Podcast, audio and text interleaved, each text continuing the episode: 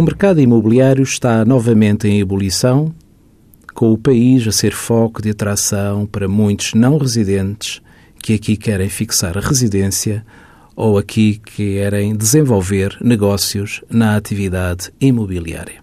Hoje vamos abordar o caso de um não residente que efetuou uma cedência de posição contratual num contrato de locação financeira imobiliária fora de uma atividade comercial, ou seja, na sua esfera privada. Questiona-se qual o tratamento fiscal nesta situação.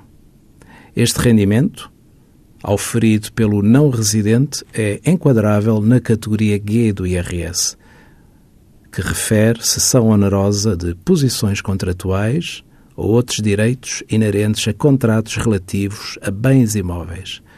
É um rendimento de declaração obrigatória pelo não residente, sendo tributado a uma taxa autónoma de 28%.